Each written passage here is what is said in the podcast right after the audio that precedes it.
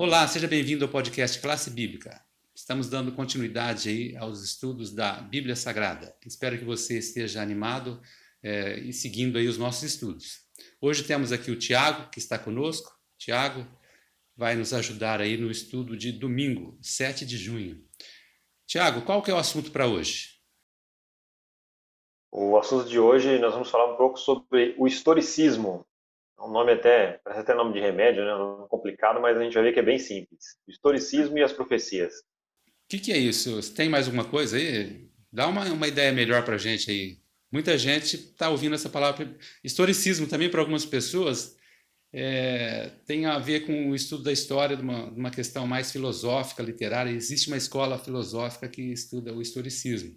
Mas dentro do assunto dessa semana que estamos vendo aí, profecias, o que, que tem a ver isso? É verdade. A gente precisa ressaltar que a Igreja Adventista do Sétimo Dia, ela, é, o método adotado por ela é o historicismo. Né? Então, o que é o historicismo? É uma ideia de que muitas das principais profecias da Bíblia elas seguem um fluxo linear, né? ininterrupto durante toda a história. Então, basicamente é isso: do passado né, ao presente, também ao futuro. Esse método ele é o, o método, por exemplo, semelhante ao que as escolas utilizam, né? Então é algo muito simples do nosso ouvinte, né, dele, dele, dele entender, porque é o mesmo método que você né, aprendeu na sua escola. É um método de sequência da história, uma sequência lógica aí. Ah, interessante. Então agora começou a dar para entender um pouco melhor. É, é importante também o nosso ouvinte é, saber que existe outras classificações, né? É, estamos falando aqui do método historicista, mas também tem o preterista, que analisa uh, a profecia colocando no passado, e o futurismo, que coloca no futuro. Mas vamos ficar aqui no historicismo, que considera então toda a história.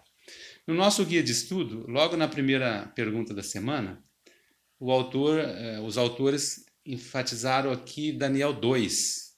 Daniel 2 parece que é um texto muito bom para a gente é, fazer aí uma, uma conexão né, com esse assunto do historicismo, não é, Tiago?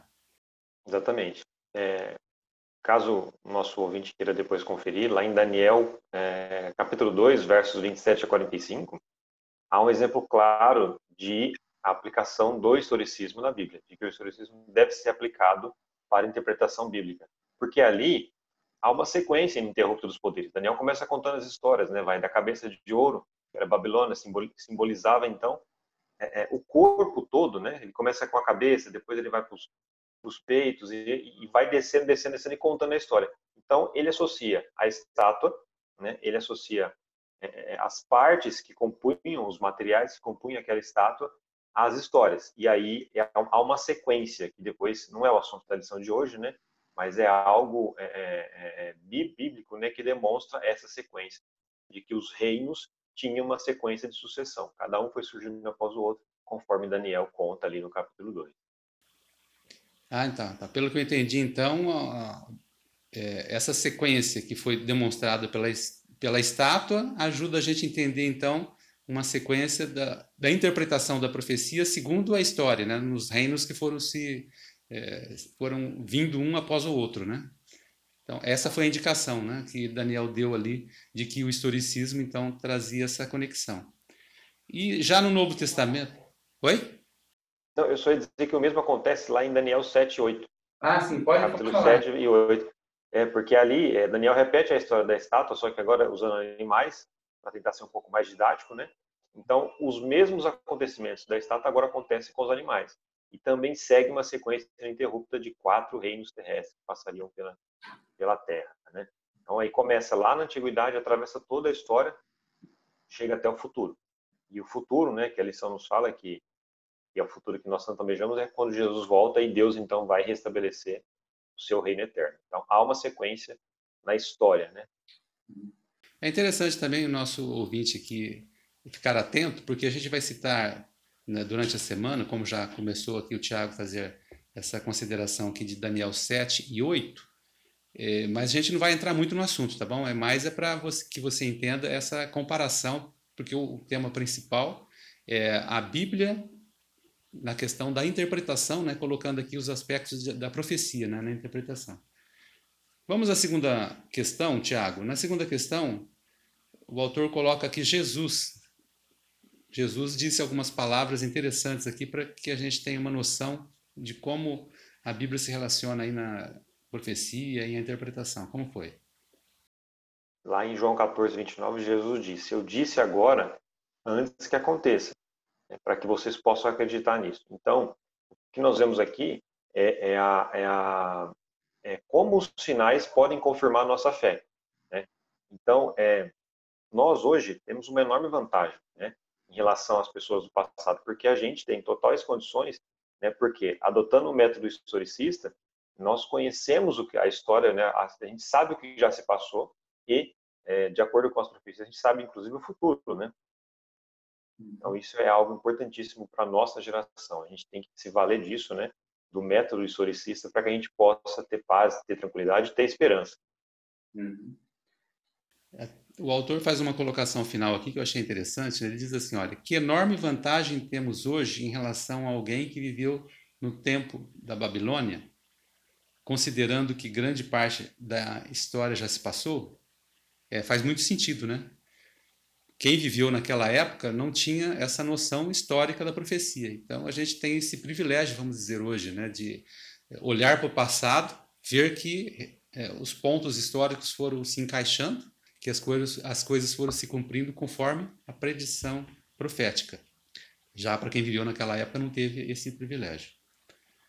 O Tiago, você tem mais alguma coisa a comentar com relação aí ao assunto? Vale a pena para aqueles que ainda não têm o hábito, né, de dar um, uma chance para a Bíblia, né, para entender o que a Bíblia tem, tem para nos dizer. Nós, é, como seres humanos, não perdemos nada com isso. A gente só ganha, né? Não há nenhum prejuízo em, em, em nos dedicarmos, né, ao estudo da Bíblia vale a pena. É isso aí.